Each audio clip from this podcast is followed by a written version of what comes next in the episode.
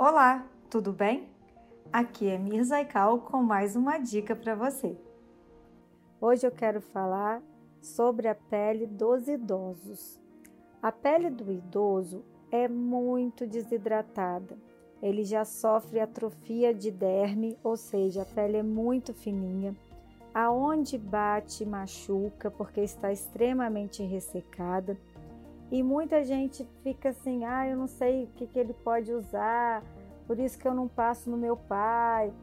Gente, pele de idoso você pensa igual uma pele de criança.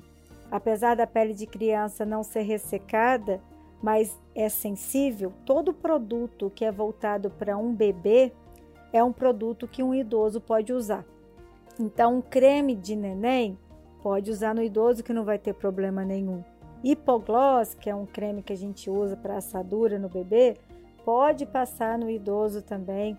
Machucou, o hipogloss ele tem óxido de zinco, ele tem vitamina A, ele tem óleo de fígado. São cremes que não vão fazer mal, que não tem medicamento ali considerável que não pode ser usado a longo prazo. O hipogloss você pode usar sempre.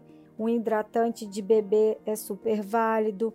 Uma vaselina sólida para passar, para quando encostar em alguma coisa deslizar a pele, porque a pele está tão ressecada, tão fina, que aonde bate machuca, corta.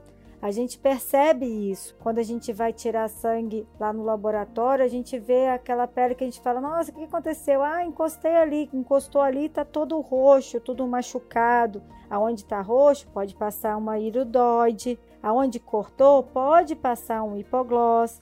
Pode limpar com uma água boricada. Água boricada a gente usa para limpar os olhos de criança, então pode usar em idoso. E você tendo essa regra que se está usando em bebezinho, pode usar no idoso, você nunca vai errar, tá bom?